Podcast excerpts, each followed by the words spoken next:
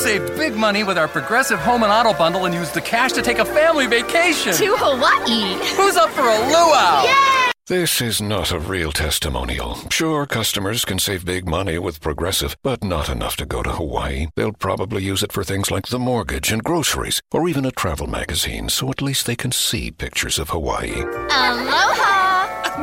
Yes, say hello to those beautiful Hawaiian beaches in that magazine. Progressive Casualty Insurance Company and Affiliates. É sempre uma, uma alegria, né? Compartilhar um pouquinho do que Deus tem ah, falado com a gente, que Deus tem compartilhado com a gente também. A gente tem estudado Mateus 5, que é o texto do Sermão do Monte.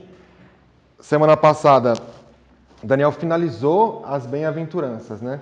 Mas a gente não está nem na metade do Sermão do Monte. Até falei para ele que a gente tem que ver como é que a gente vai emendar o Natal com o Sermão do Monte, né? Porque eu acho que vai chegar até lá, né? É... E aí a gente chega agora aqui uh, no versículo 13, e eu, o Daniel me falou, eu falei assim, caramba, é mesmo, né? Eu acabei ficando com o versículo que é o nome da igreja, né? Que é o sal da terra, né? Então, assim, ó, um pouquinho de responsabilidade de falar sobre isso.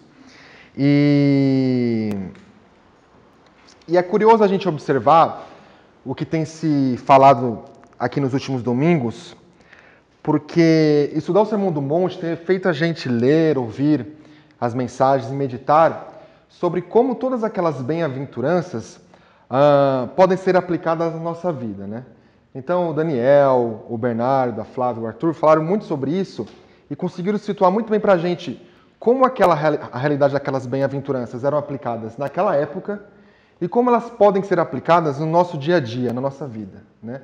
Trazer para a parte contemporânea mesmo da nossa vida como eh, essas bem-aventuranças podem ser aplicadas, né? E aí você para para uh, meditar, para ler sobre isso e recuperar o que eles falaram, e você vê que são características uh, de pessoas uh, muito peculiares. E às vezes a gente pode até achar que são características de pessoas frágeis.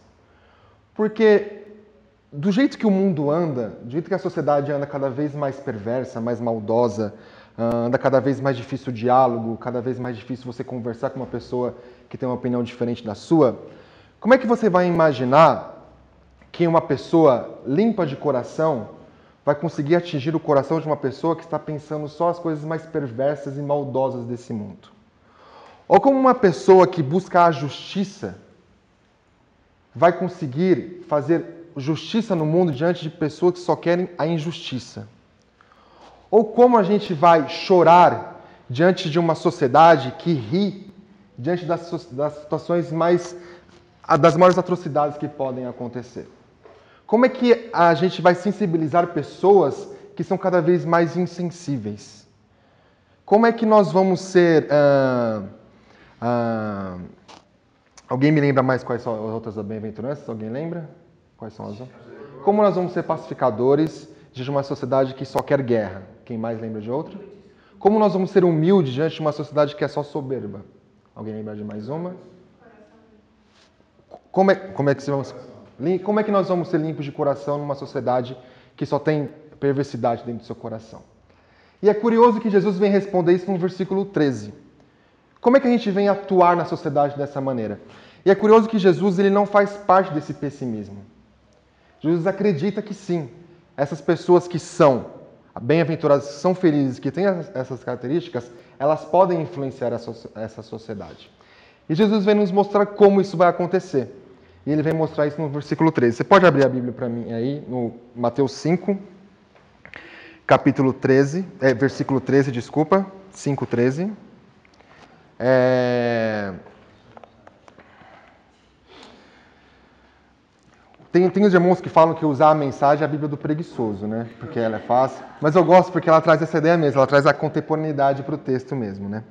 Então você vai ver um pouquinho de diferença aí para a Bíblia de vocês. Então o versículo 13 diz assim: uh, Permitam-me dizer que vocês estão aqui, uh, vocês estão aqui para ser o sal que traz o sabor divino à terra. Se perderem a capacidade de salgar, como as pessoas poderão sentir o tempero da vida dedicada a Deus? Vocês não terão mais utilidade e acabarão no lixo. Vamos orar? É, pai, nós queremos agradecer uh, porque o Senhor nos permitiu estar mais um domingo aqui para louvar e agradecer o teu santo nome. O Senhor permitiu que nós estivemos aqui para ouvir mais um pouco da tua palavra, que todas as palavras que sejam ditas aqui não sejam as minhas, mas as tuas, ó Pai. Em nome de Jesus, amém. Uh,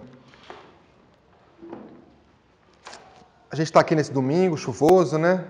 Estaria, também tá bom estar tá em casa. Até brinquei pro Léo, seria um bom domingo estar tá em casa, assistindo é, Siga Bem Caminhoneiro, né? Nem sei se passa, lembra Siga Bem Caminhoneiro? Viola minha viola, mas eu não sei, eu não sei. Faz tempo, tem quando eu fico domingo de manhã em casa, eu não sei.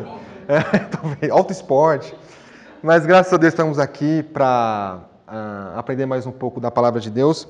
E esse foi um texto, assim, para mim, assim, é, eu me lembro que quando eu era criança, adolescente, assim, minha mãe sempre me falava esses dois próximos versículos aqui, que é o sal da terra e luz no mundo. Porque você, a minha mãe falava, quando você aprontava alguma coisa assim, que ela falava assim, olha meu filho, o que você está fazendo, isso não é ser sal na terra, você não está sendo luz, como é que a luz vai ter, é, vai se dialogar com as trevas? Isso não é possível, né? E aí a gente com aquela impaciência da adolescência, a gente fala, ah, mas já está enchendo o saco essa história de novo, de sal da terra, luz no mundo, na vida. Mas é curioso, e aí você vai entendendo com o tempo o que Jesus quer dizer aqui, mas é curioso como isso se aprofunda diante do que a gente tem estudado aqui do, do Sermão do Monte, né? Porque Jesus vem falar que são felizes aqueles que são humildes de espírito, que choram, são mansos, limpos de coração, que têm fome de sede de justiça, os pacificadores e que os são perseguidos. Uh, mas como essas pessoas elas podem influenciar o mundo, como a gente conversou um pouquinho na introdução, né? É... Na palavra da semana passada, o Daniel nos mostrou que é intrínseco do, do cristão, está dentro de nós, faz parte da nossa vida, sermos perseguidos, né? É uma característica do cristão ele sofrer a perseguição. A nossa vida, nós não fomos criados para ter uma vida fácil. Nós viemos no mundo para passar por perseguição porque nós combatemos aquilo que o mundo diz que é verdade. E a gente vai mostrar uma outra verdade para esse mundo. Né? É, diante disso, tem um teólogo uh, alemão que ele diz assim que a única vingança do cristão perante essa perseguição é amar e cuidar dessas pessoas. Então, a, a nossa vingança diante dessa perseguição tem que ser o amor e o cuidado dessas pessoas. E quando Jesus vem falar que nós somos o sal da terra, Veja bem, ele diz que nós já somos o sal da terra, como ele já disse que nós somos felizes. Como nós já somos o sal da terra, é dessa maneira que nós cuidamos e amamos essas pessoas. E aqui é curioso que Jesus, como boa parte das suas histórias, ele usa sempre figuras de linguagem, metáforas para explicar o que ele quer dizer. Né? Então ele veio usar o sal. Né? Ah, e o sal é um elemento muito presente nas nossas vidas e era um elemento muito mais presente ainda na vida daquelas pessoas. Por quê? Quais a gente pode dizer quais são as três principais características do sal? Ele conserva, ele realça e ele tempera, certo? O conservar ainda existe hoje. Por exemplo, se você vai no Nordeste comer a carne de sol, ela é uma carne que ela fica ali sendo conservada no, no, no sal mesmo. Mas naquela época, quando não existia geladeira, não sei se é da época do Arthur e do Rubens isso, quando você quando você Quando você não tinha como refrigerar aqueles, ah, os seus alimentos, o que, que essas pessoas faziam? Elas conservavam os alimentos no sal. Por quê? Porque o sal, ele suga tudo que há de ruim. A Camila pode explicar melhor que eu isso, né? É, a umidade, né? Ele suga tudo que há de ruim naquele alimento. Então, ele consegue conservar o alimento. Então, Jesus vem usar esse, esse, esse elemento, o sal, esse ingrediente, para explicar que nós somos o sal da terra. E aí a gente tem que tomar muito cuidado, porque assim, se a gente for uh, entender apenas a metáfora de Jesus, a gente perde a ideia do que ele quer passar. A gente for pensar apenas na figura de linguagem que ele usou, o sal ele conserva. Então Jesus está dizendo assim: ah, então vocês vão conservar aquilo que é de bom na sociedade, no mundo, e vocês vão eliminar o que é de ruim, certo? Vocês vão realçar aquilo que é interessante. Vocês vão trazer sabor à vida dessas pessoas. Está correto também aí. E vocês também vão ser aquelas pessoas que atuam na, na, na, vida de outras pessoas na sociedade, no mundo, mas vocês não vão aparecer, porque é assim o sal. Quando você tempera alguma coisa, o sal ali ele some. mas você sente o gosto do sal, mas ele soma ali na comida. E até essa é a vida do cristão, uma vida discreta. Você atua na vida das pessoas, mas você não aparece, porque quem aparece é Jesus na vida das pessoas. Mas uh, isso é porque. Por que, que isso é perigoso? Porque vamos olhar o lado contrário do sal, o lado ruim do sal. Se eu meto sal sem ter noção de quanto estou colocando, o que, que vai acontecer com aquela comida? Estragou, acabou. Vai te dar colesterol alto aí.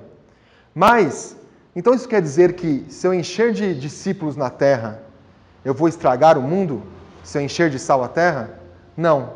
Então por isso que é o perigo da gente às vezes entender literalmente o que Jesus quer dizer. A gente precisa entender a ideia que ele quer passar. Ah, o que, que a gente pode dizer? Que eu, eu só queria citar aqui. Ah, que tem uma frase da mãe do Caetano Veloso que ela diz, quando a, porque ela é uma cozinheira muito famosa, a dona Nonô, né? Muito famosa na Bahia.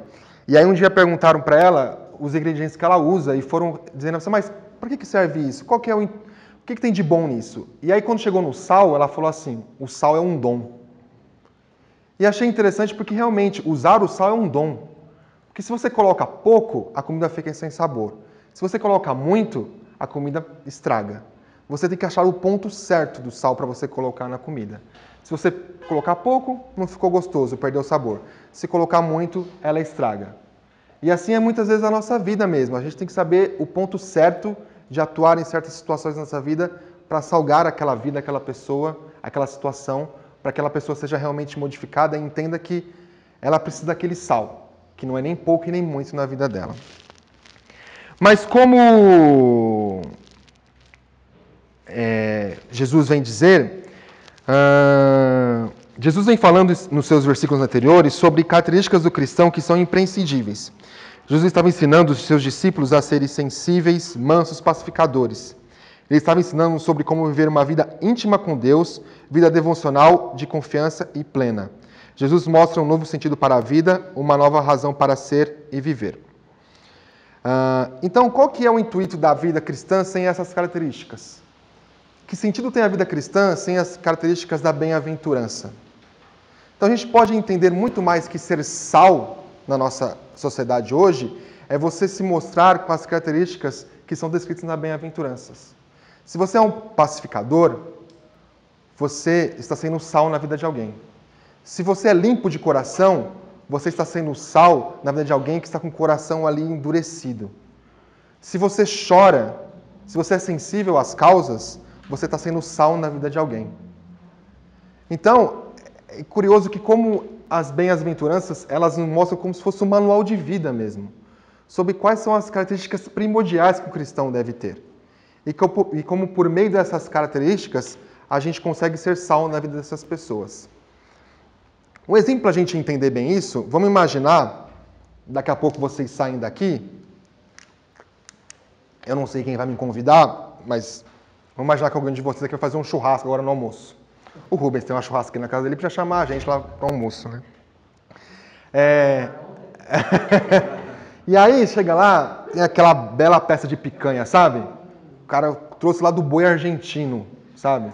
O boi argentino. E aí aqueles bois ainda que falam que ele é criado no pasto, não tem montanha, não tem elevado onde esse boi é criado, para planície. Porque senão ele, aí ele não cria músculo. Então a carne fica macia. Então imagina esse boi, aqueles dois eixos de gordura, certo? Aí você coloca, você tá dando água na boca, né, Ricão? Essa parte da hora do almoço. Aí você coloca ele na churrasqueira assim, ó, e faz aquele barulho e faz shhh, ó, parece até um hino de louvor, né? Rapaz. Só que aí, você põe lá, aí você, pra mim você tem que deixar naquele ponto bem avermelhado ali, certo? Aí você corta na hora que você vai servir, você não colocou o sal. Não colocou o sal. Aí você fala, aí desce aquele negócio, fala, mas tá sem sal isso aqui, não tem gosto nenhum. Aí vem um pão de alho aqui, você fala, ah, dispensa essa picanha aqui, porque o pão de alho já está temperado, eu vou comer o pão de alho, certo? A picanha, ela é o essencial. Se eu te der um pedaço de picanha assim, bem fritinho, mas sem sal, ele vai matar sua fome, certo? Agora, o que vai realçar o sabor da picanha? É o sal, certo? Muitas vezes na nossa vida é isso. Às vezes nós servimos para as pessoas picanha sem sal. E aí o que elas fazem? Elas dispensam o essencial. Porque o essencial não tem gosto. E elas vão procurar o quê? O supérfluo, que é o pão de alho. Porque o pão de alho tem gosto na vida delas. Por mais que o pão de alho não tenha os mesmos nutrientes, não vai ter o mesmo sabor, não vai matar a fome como uma picanha vai matar, o pão de alho é mais interessante para ela, porque o pão de alho tem gosto. E muitas vezes isso acontece na nossa na vida quando a gente vai ah, pregar o evangelho, que a gente esquece de falar o que é o essencial para as pessoas. Porque cada vez mais, ah, isso é um, um, dilema que a igreja já vive há alguns anos, é assim. Ah, eu não posso me relacionar com o mundo. Então eu me prendo dentro de um ambiente fechado aqui e me tranco.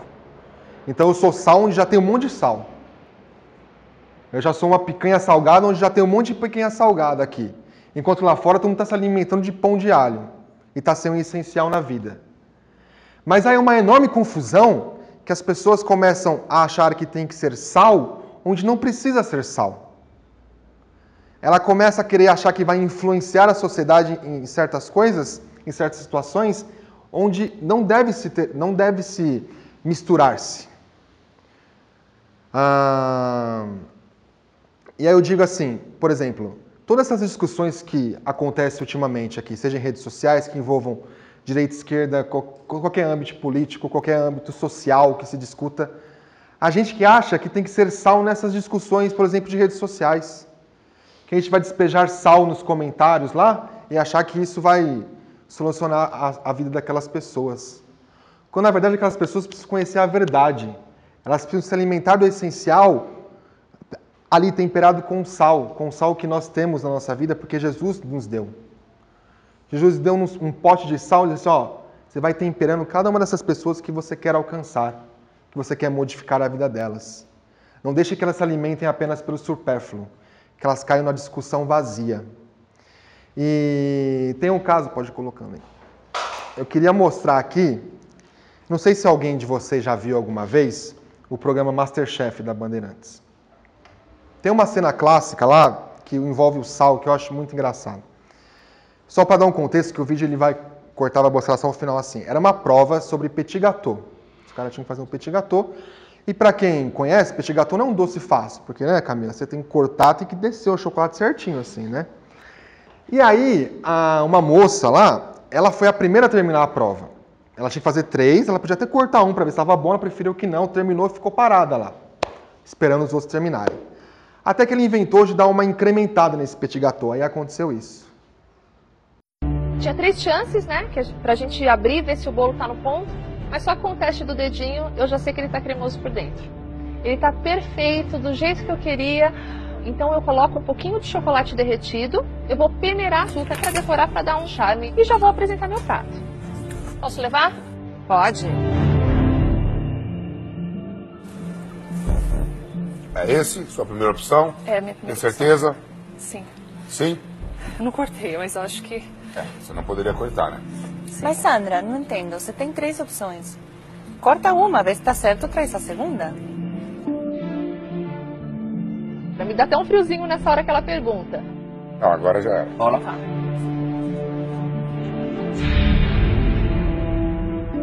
Ai, graças a Deus.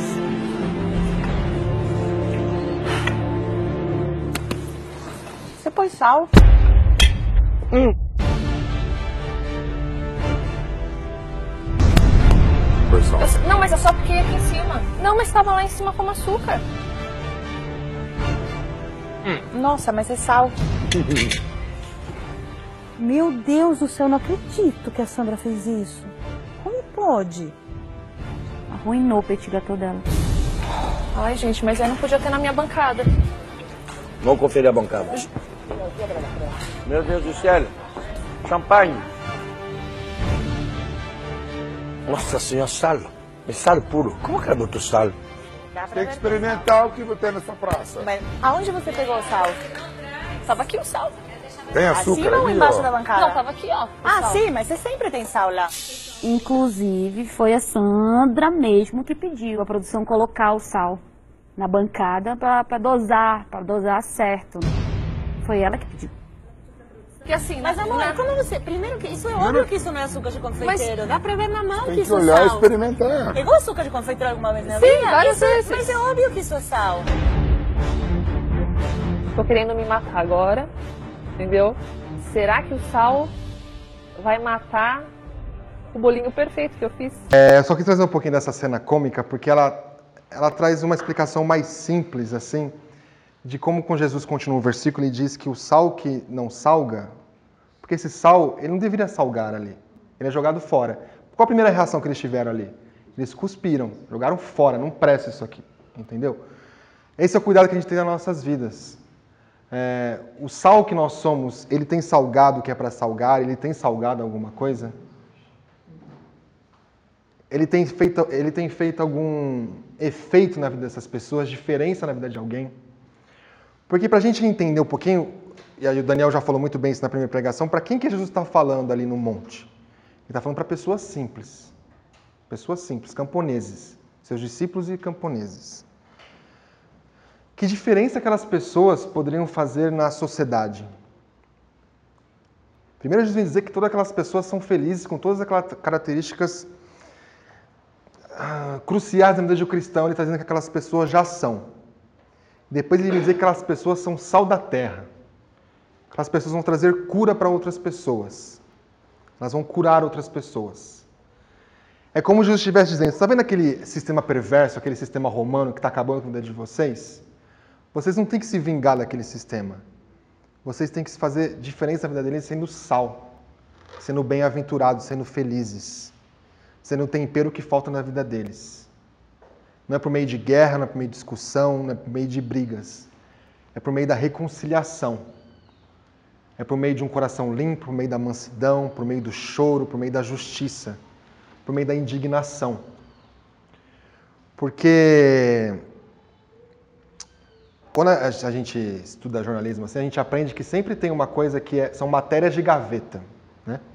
São matérias que ficam na gaveta mesmo, ficavam, não sei como é hoje, em que se você não tem notícia no dia, você puxa aquela matéria, publica. E aí eu converso com alguns colegas que estão nesses meios mais tradicionais, de grande repercussão, eles falam que não existe isso mais. Todo dia tem uma notícia, e é sempre uma desgraça, pode perceber. A gente vive uma era que a gente não tem um dia que se acorda que você não lê alguma coisa que te entristeça, ou que pelo menos deveria entristecer. Aí essa semana, o rapaz está indo para uma festa no Rio de Janeiro, passa por uma blitz do exército, toma 80 tiros no carro. 80 tiros. O Bernardo falou uma coisa aqui que eu acredito muito que é ninguém nasce manso. Mas eu também não acredito que ninguém nasce com a perversidade de você dar 80 tiros num carro de uma outra pessoa. Que suspeitavam que ele era traficante. Supor que ele seja mesmo, que ele fosse mesmo traficante, aliás. Precisava dar 80 tiros no carro do sujeito? 80 tiros? Aí você se coloca numa situação dessa. Quem ensinou esse cara a ser perverso desse jeito? Quem? Quem falou para ele que ele tinha que dar 80 tiros para parar um carro? Aí eu penso ao contrário. Quem ensinou esse cara que ele não precisa dar 80 tiros? Quem foi ser sal na vida dele para dizer que ele não precisa atuar dessa maneira na sociedade? Falta sal na vida desse cara. Ele esqueceu o essencial e foi para o supérfluo, que é guerrear, que é partir para vamos resolver isso aqui de uma vez. Vamos dar 80 tiros, não importa o que seja, vai que é. Vai que é, pelo menos já resolvi isso. Muito se fala assim, ah, mas como é que essa, por exemplo, essa crise econômica está atingindo as igrejas? Eu penso assim, não está atingindo. Porque o pensamento tem que ser o contrário. O que a igreja está fazendo de errado para a situação econômica estar de, tá desse jeito? O que nós, como igreja, estamos fazendo errado para que a gente só veja pessoas cada vez mais distantes uma da outra, por seja qual que seja a questão, do que se aproximando e se unindo para resolver a qualquer questão? Será que o problema está lá ou está em nós? Porque o problema sempre esteve lá. E é importante a gente entender isso aqui, porque assim, hoje há uma dificuldade, assim, há uma teologia assim muito triste que acha que é tudo junto e misturado. E quando Jesus vem dizer que nós somos sal da terra, ele vem mostrar que não, que é uma separação do que é lá e do que é aqui. Nós somos diferentes. Mas não é porque nós somos diferentes, nós temos que isolar dessas pessoas. Nós precisamos dialogar com essas pessoas, precisamos conversar. Nós precisamos entender o que elas estão passando, o que, que elas querem, o que elas estão fazendo de errado, para não acontecer as desgraças que têm acontecido na nossa sociedade. Não sou daqueles que acreditam que a gente vive a pior era do mundo, assim, de violência, de desgraça. Até porque se for comparar, por exemplo, com o Holocausto, nem se compara o que a gente está vivendo aqui. Está tranquilo até por enquanto. Né? Não acho que seja o, o fim do mundo. Mas você vê que não tem uma tendência de melhora. Só piora, só piora, piora, piora. E o que nós, como sal, temos feito para restaurar isso? Para mudar isso? Porque quando Jesus vem nos dizer, vocês são o sal da terra, ele quer dizer, seja algo diferente na vida de alguém. Mostre o essencial para essas pessoas. Sejam os verdadeiros, sejam as verdadeiras bem-aventuranças da vida dessas pessoas. Seja a diferença na vida delas. Não sejam comuns. Não sejam apenas crentes comuns. É, eu me lembro que quando a gente tinha aquele findado e saudoso compartilhar dessas pregações, acho que muitos irmãos aqui não pegaram. Não pegaram. Sempre antes da pregação a gente sentava em grupos pequenos, quando a gente tinha uns seis gatos pingados aqui, né, Regina? A gente sentava aqui e aí a gente conversava um pouquinho sobre o tema que ia ser pregado. E eu me lembro, toda vez que eu estava com a Flávia, com a Flavinha, ela falava sempre assim: o meu maior desafio é que o que eu escuto aqui no domingo se reflita na minha semana. Porque isso acontece demais, a gente escuta aqui, olha, os caras vêm, pregam, lá veio o Arthur, pregou aqui, o Bernardo, a Flávia, o Daniel pregou. Você fala, caramba, que, que palavra abençoada, fazer diferença na minha vida. Segunda de manhã, acabou. Você não lembra mais o que o cara falou na sua vida. Você não cultiva aquilo no seu coração. Você não transforma aquilo em algo bom para o seu próximo. Você não, não faz diferença na sociedade. E quando eu estou falando de fazer diferença, estou falando que você tem que revolucionar o mundo, revolucionar a sociedade, transformá-la na sua casa. Que diferença tem feito que você escuta aqui na sua casa? Você tem sido sal na sua própria casa? Você tem sido um bem-aventurado, um pacificador, uma pessoa que se sensibiliza pelas causas que acontecem na sua família? Entre nós mesmos aqui, nós temos sido sensíveis uns com os outros em relação a isso? Porque tem sido muito. Como a gente tem um excesso de informação cada vez maior nas nossas vidas, vem tudo informação toda hora, é muito fácil a gente esquecer das coisas.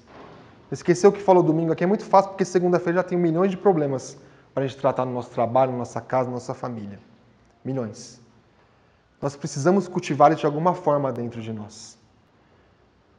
Porque o que Jesus está dizendo aqui é assim: vocês querem influenciar a sociedade, vocês querem influenciar o mundo, vocês querem ser sal da terra, então vocês sejam todas essas bem-aventuranças que eu falei aqui para vocês. É assim que vocês vão ser sal da terra.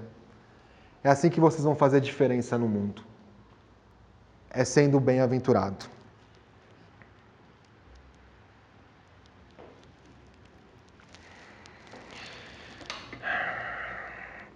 Então, nós somos levados a concluir que a vida do cristão só faz sentido se ela estiver presente na sociedade. O evangelho se expressa através da presença humana dos filhos de Deus. Não dá para viver afastado da sociedade. Devemos viver na sociedade de forma influente. Se perder o testemunho, o sal não serve para mais nada. Se nós não somos testemunhos daquilo que Jesus realiza em nossas vidas para outras pessoas, o sal ele é para ser jogado no lixo, como diz o texto aqui. Não serve para nada.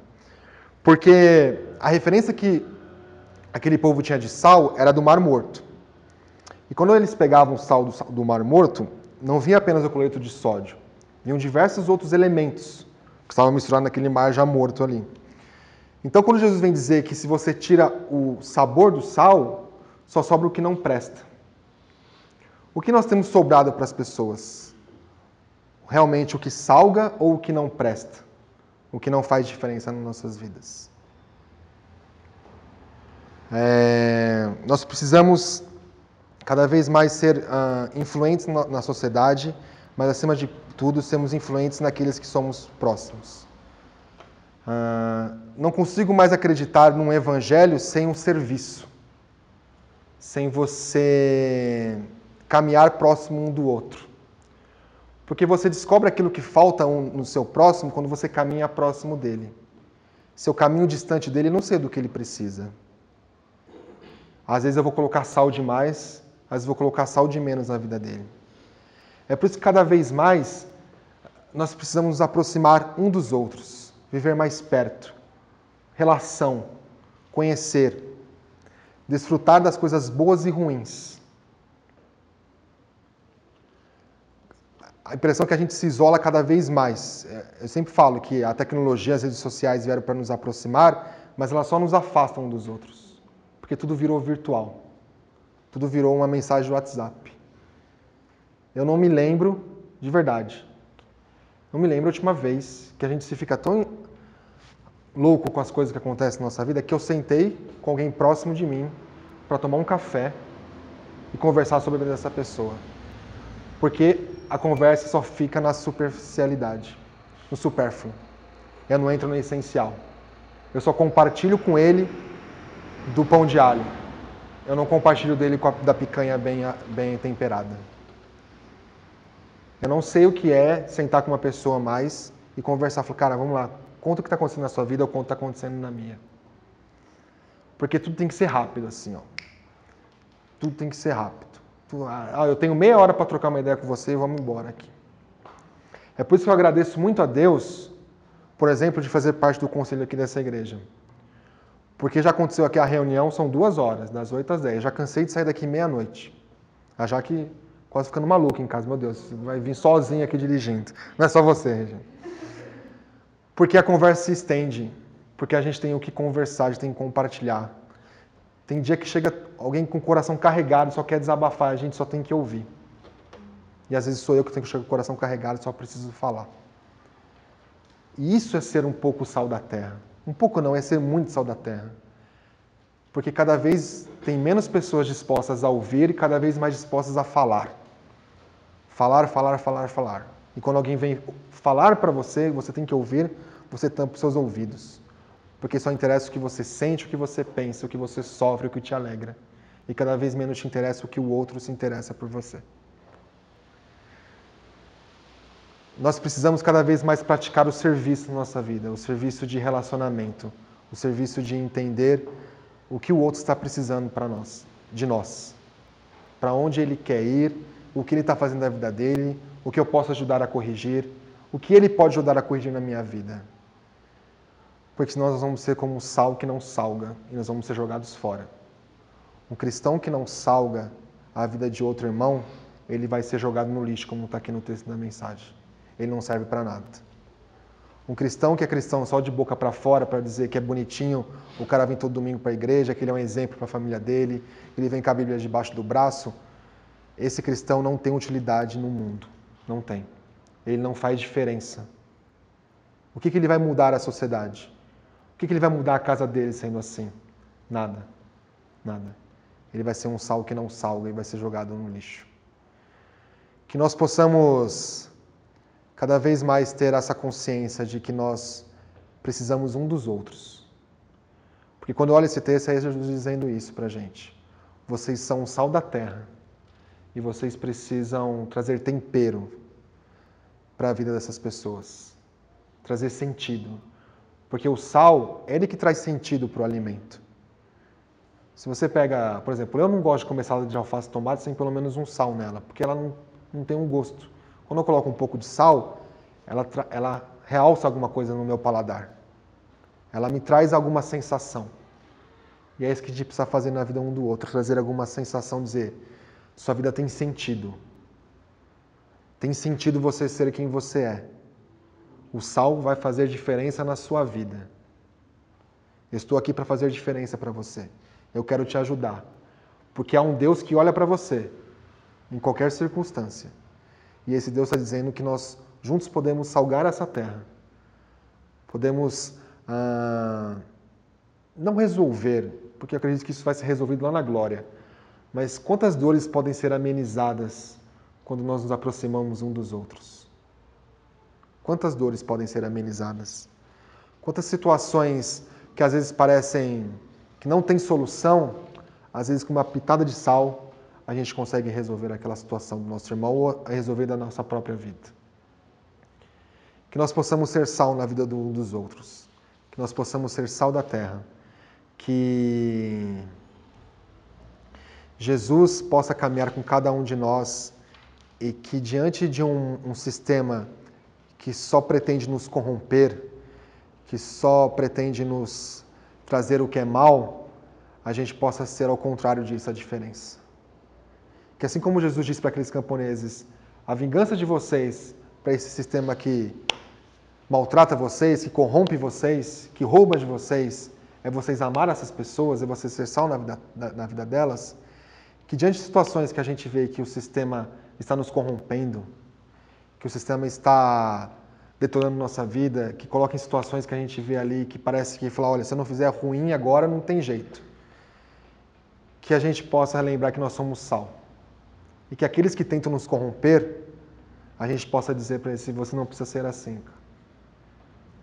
Você pode ter um coração limpo, você pode chorar diante de situações complexas, você pode ser um pacificador, você pode ser todas essas bem-aventuranças porque você já é feliz, como nós aprendemos aqui. Você já é feliz. Você não precisa de nada além disso para ser feliz. A felicidade já foi encontrada. E quando somos felizes, nós somos sal na vida de alguém. Amém? Queria orar com vocês para a gente finalizar. Queria que você baixasse sua cabeça e que você realmente pensasse em situações que têm aparecido na sua vida em que você fala, eu poderia ser um pouquinho mais de sal aqui. Eu poderia dar uma pitada aqui, um tempero maior na vida dessa pessoa. Na vida do meu próximo, na vida da minha família, da minha esposa, dos meus filhos. Eu poderia ser ali um, um, um tempero a mais ali. Eu poderia mostrar para ela que o que é o essencial de verdade e que ela deixasse o supérfluo de fora. Que a gente possa realçar na, na vida dessas pessoas o que é o essencial e deixar cada vez mais de lado o que é supérfluo. Que o essencial domine nossos corações e que ele transborde isso para as outras pessoas. Whether you're having a not moving off the couch while you watch the game kind of day, or a no time between conference calls kind of day, it can still be a delicious Dunkin' kind of day. And with Dunkin' now available on DoorDash, it's easier than ever to get your faves brought right to your door. So if you're looking for coffees, donuts, and breakfast sandwiches in the morning, craving some afternoon snack and bacon, or in need of Dunkin' refreshers for a PM pick me up, we've got you covered. Order now and get your faves brought to your door through Grubhub, Uber Eats, and DoorDash. Price and participation may vary, exclusions apply. America runs on Dunkin'. You went online to switch your car insurance to Progressive so you could save money, but then you saw a friend request from an old summer camp buddy. And now here you are, clicking through photos of his kickball team from 2011. Hmm, looks like they won the championship that year. Then he moved to Tulsa. Oh, a new tattoo. Yes, they said it was easy to save hundreds on car insurance with Progressive, but they forgot about the rest of the internet. Progressive Casualty Insurance Company and affiliates. National average savings by new customer surveyed who saved in 2019.